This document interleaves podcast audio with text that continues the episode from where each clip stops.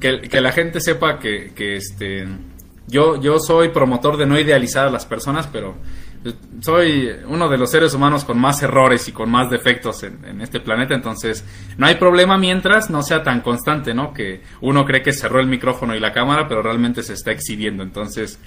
Pero bueno, eh, pasando el momento de comedia involuntaria, desde luego, espero que lo hayan disfrutado. Este, prometo corregir esa clase de, de anomalías en el futuro. Eh, vamos a pasar a la parte final de la, de la discusión. Creo que ha sido, eh, hemos retomado eh, desde este nuevo punto de partida con mucha emoción, con muchas expectativas e ilusiones sobre las charlas futuras. Entonces, eh, hay algo que me gustaría comentar antes de pasar a la parte final que tiene que ver con los desaciertos de estas, eh, de estas películas, con los posibles errores que nosotros encontremos o inconsistencias en la saga de Toby Maguire, la saga de, del Spider-Man de Sam Raimi y Toby Maguire. Hay una escena, amigo, que me gustaría destacar, ¿no? Además de la del tren, además de eh, esta preocupación de Nueva York en los noticieros, en los eh, medios de comunicación masivos, ¿no?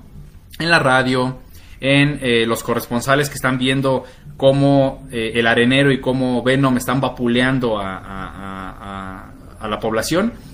y cómo llega el hombre araña, cómo redescubre sus poderes y su identidad después de que Otto Octavius secuestra a Mary Jane Watson y cómo se quita los lentes y se columpia hacia hacia la batalla épica del tren, la muerte del tío Ben, eh, verlo confeccionar su traje, verlo eh, dejar sus sueños de lado y su felicidad por ser el hombre araña, pero también verlo tener pequeños momentos de placer con Mary Jane, con su mejor amigo, eh, ver cómo su amigo se siente traicionado porque cree que el hombre araña y Peter Parker, que son la misma persona, le robaron el amor de su padre. Ver cómo eh, los villanos, a pesar de, de, la empatía, de la solidaridad, a pesar de la autocrítica, siguen saliendo de todas partes, no sé de dónde salen estos rufianes, eh, ver cómo no consigue un momento continuo de paz o de equilibrio, creo que ya, ya hemos hablado con, con, con abundancia y con, con, eh, con, tiempo y espacio sobre esos elementos. Pero hay una última escena potente, poderosa, que a mí me gustaría rescatar, que creo que recoge perfectamente lo que significa el hombre araña para la ciudad de Nueva York, y es precisamente el momento en el que detiene, logra detener el tren, logra detener el metro, ¿no? Con las telarañas, con, con, con fuerza humana, sobrehumana, y cómo la gente de Nueva York no permite que caiga al vacío, una vez que ya se despojó de su máscara, que mostró su identidad, a la gente de Nueva York con sus manos sobre el pecho del hombre araña deteniendo su caída de tren, levantándolo en brazos, bajándolo suavemente al piso del tren y todos en distinta, desde distintos puntos de vista observándolo, unos diciendo que es un niño que tiene apenas la edad del hijo de uno de los eh, usuarios del metro, los niños llevándole su máscara, eh, la gente diciendo es que no es posible que una persona de esta edad lleve tanta responsabilidad sobre sus hombros. Esa escena me parece tan representativa y tan ilustre y tan icónica, tan simbólica, que, insisto, creo que no hay necesidad de que ahondemos tanto en discusión. Entonces, amigo, eh, antes de pasar eh, a la despedida, a las recomendaciones y desde luego a leer eh, algunas preguntas o comentarios que quizá quien nos esté viendo tenga la gentileza de compartir, te ruego por favor que me digas si hay algo entre todas estas maravillas y entre estos halagos que hemos hecho de forma imparcial y objetiva para la saga de Spider-Man de Sam Raimi, ¿hay algo que no te haya gustado o algo que, que tuviese, hubieses preferido que ocurriera de otra manera? Mira, este, este no es un razonamiento propio, esto es algo que, se lo escuché a alguien en particular, me gustaría darle la oportunidad, pero no sé su nombre, entonces, este, pero coincido con, con la idea. Eh, creo que lo único que es poco, poco destacable de este Spider-Man es que no es precisamente, bueno, Spider-Man en, los cómics eh, y sobre todo Peter Parker es uno de los, de los personajes más inteligentes que existen en el mundo Marvel. En cambio, eh, creo que eso no se puede replicar de manera correcta en, en esta saga porque o sea, sí vamos a Peter siendo ñoño y sacando buenas calificaciones, es más, a veces ni siquiera sacando buenas calificaciones, pero en ningún momento demuestra su inteligencia. Eh, creo que, creo que, o sea, creo que sus soluciones son soluciones que cualquiera de nosotros pudimos haber pensado, como por ejemplo, si tienes telarañas, va un tren, pues tratas de hacer resistencia. Si, si hay un. Si, básicamente, si alguien te está golpeando, pues tratas de razonar con él, no sé. pero en ningún momento demuestra que es un personaje, un personaje más inteligente que el promedio.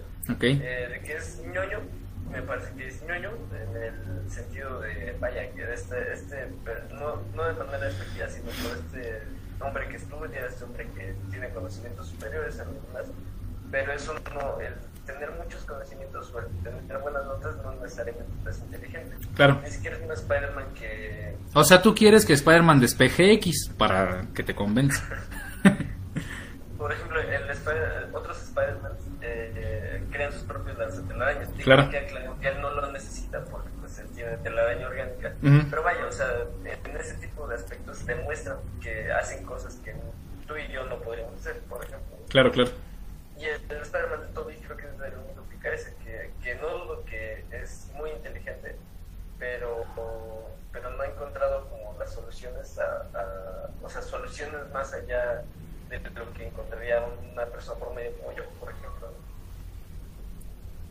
Ok, ok. Yo, yo, por ejemplo, si hay una secuencia que quizá no recuerde con tanto cariño o que no me parezca, bueno, o que considero, mejor dicho, desechable, eh, o que pudo haber sido eh, reflejada de otra forma, es esta escena en la que Peter Parker lleva a Gwen Stacy al, al bar donde Mary Jane trabaja como mesera cantante y toda esta eh, parafernalia o todos estos aspavientos y, y, exageración, este, esta forma de ser tan estrafalaria y extravagante de, de Peter Parker que ya está siendo eh, afectado o, o eh, ¿cómo, ¿cómo, decirlo?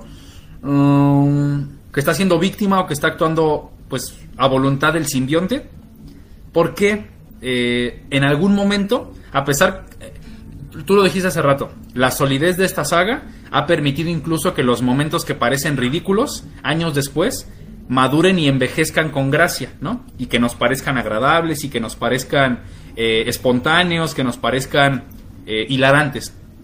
Esa escena en particular, no siento sé que a veces en estas películas o en general en el cine de entretenimiento no todo tiene que ser relevante, no todo debe tener un sentido filosófico, no todo debe eh, eh, dirigirse o orientarse a una discusión profunda o a, la exploración de conceptos, a, a, reinventarse, pero creo que ni como entretenimiento entiendo por qué Peter de la nada sabe bailar. Ojo, no confundir con la escena en la que baila de forma natural con el traje, que ha sido parodiada en 20.000 películas, sino en el bar donde está cantando Mary Jane, como por qué habría necesidad de que él baile jazz o blues frente a todas las personas, ¿no? Y, y, y, la manera en la que en la que se desenvuelve ahí coqueteándole a las meseras, no sé, no sé, de pronto siento que no que no funcione la escena, a lo mejor puede funcionar, pero en otra película, a lo mejor por la manera en la que han construido o en la que habían construido a ese Peter Parker o a ese, o a ese hombre araña, siento que esa escena está un tanto fuera de lugar pero hacia atrás y hacia adelante eh, no veo tantos ejemplos de, de, de desperdicio. Eh, creo que el villano que menos arraigo tiene o menos aprobación general tiene es Eddie Brock, porque Eddie Brock en los cómics, como nosotros les dijimos hace rato, los cómics, para bien o para mal, como los escriben diferentes personas, los dibujan diferentes personas y muchas veces están intercalados o son conexos con otras historias, de pronto la consistencia del personaje no es la misma o no existe. Entonces, aunque mantienen su esencia personajes como Tony Stark, como Bruce Wayne, como Clark Kent, como Peter Parker, como el Dr. Victor Von Doom, eso no significa necesariamente que haya congruencia o consistencia en todos y cada uno de los volúmenes que se impriman para esa historia. Entonces, creo que el ejemplo perfecto es, es este, ¿no? No podemos eh, exagerar diciendo, es que Eddie Brock no es un fracasado, un periodista ridículo, que, que Venom no es un simbionte que cuente chistes, es que hay cómics en los que eso ocurre, eh, hay, hay cómics en los que al personaje le cambian por completo el color o textura, la confección textil de, su, de, de sus trajes, en los que tiene poderes, digo, para que se den una idea, hay un cómic en el que la chica ardilla, que es una heroína de Marvel, vence a Thanos, con un golpe de ardilla, supongo. Entonces, este, eh, o sea, esa clase de, esa clase de sorpresas a veces tienen las historietas, a veces hay en las viñetas. Entonces, mejor pensemos en si la reinterpretación que está haciendo el director o si la reinterpretación que están haciendo los protagonistas, como dice Juan, nos muestra una arista nueva del personaje.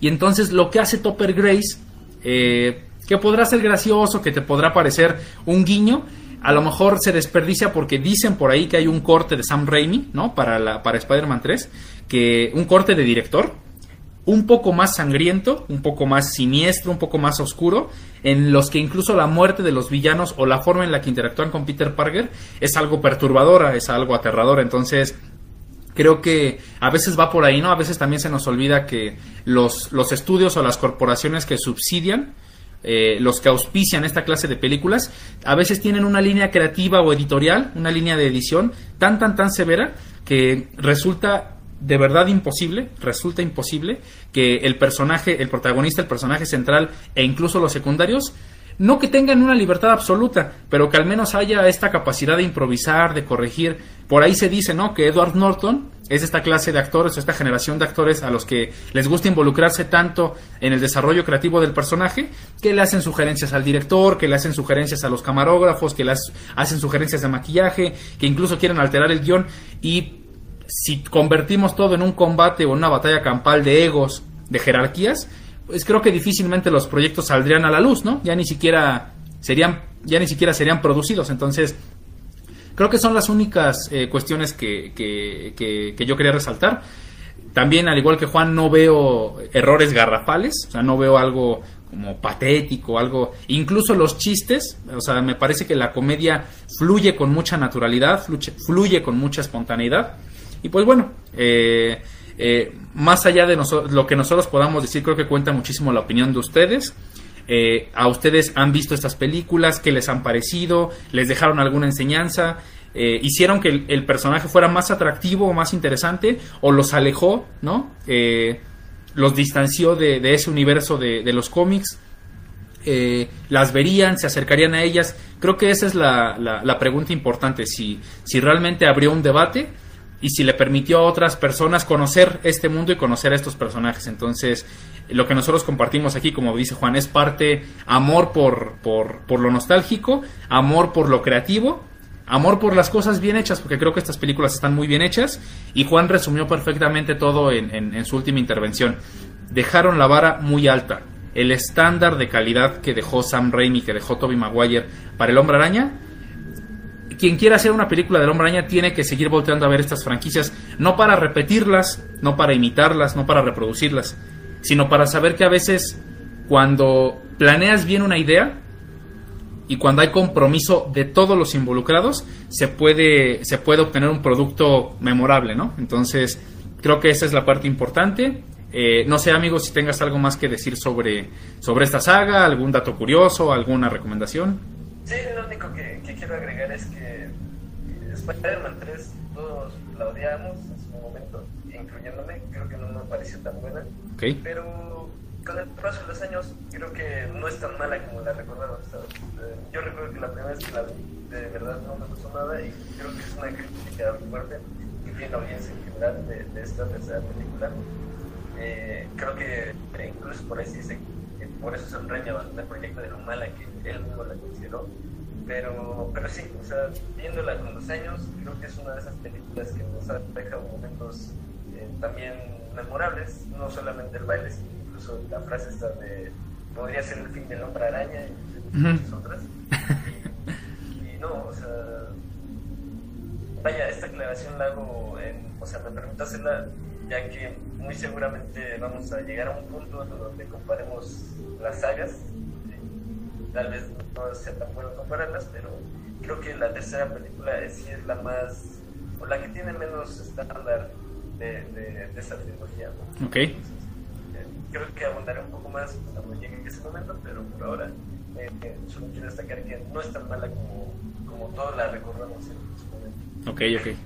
Eh, a mí me gustaría cerrar diciendo que gracias a estas películas, a las películas de El Spider-Man de Sam Raimi de Tobey Maguire, eh, a las películas de, eh, perdón, a las películas de Spider-Man protagonizadas por Tobey Maguire y dirigidas por Sam Raimi, eh, la película del Increíble Hulk, eh, protagonizada por Eric Bana y dirigida por Ang Lee, las películas de Brian Singer de los X-Men, eh, por estas, este bloque de películas de principios de los 90, incluso, la, incluso Blade, la segunda película de Blade, son películas, como se le dice por ahí, no cine de autor, de propuestas nuevas que gracias a directores independientes que no estaban tan maniatados por un estudio, son las que hicieron que el público y que el mercado tomara con mayor seriedad ya sea como oportunidad de negocio o como fuente de entretenimiento a las películas de superhéroes. Entonces creo que ese es uno de los grandes eh, aciertos de esta saga en general.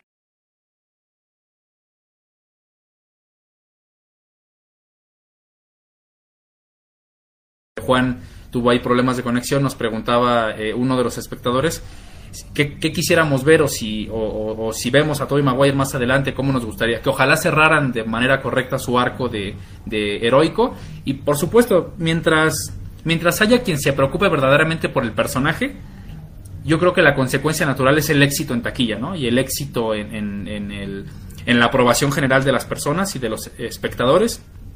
Y fuera de eso, pues está... Eh, nosotros no tenemos injerencia, ¿no? Eh, yo creo que, aunque a veces los estudios escuchan a los fans, eh, de pronto este servicio para fans no es tan, tan, tan, cierto ni tan cercano como a nosotros nos gustaría, pero bueno. Eh, solamente quería cerrar con ese comentario. la próxima semana nosotros los invitamos a que nos acompañen porque ahora vamos a, en, este, en esta secuencia de debates,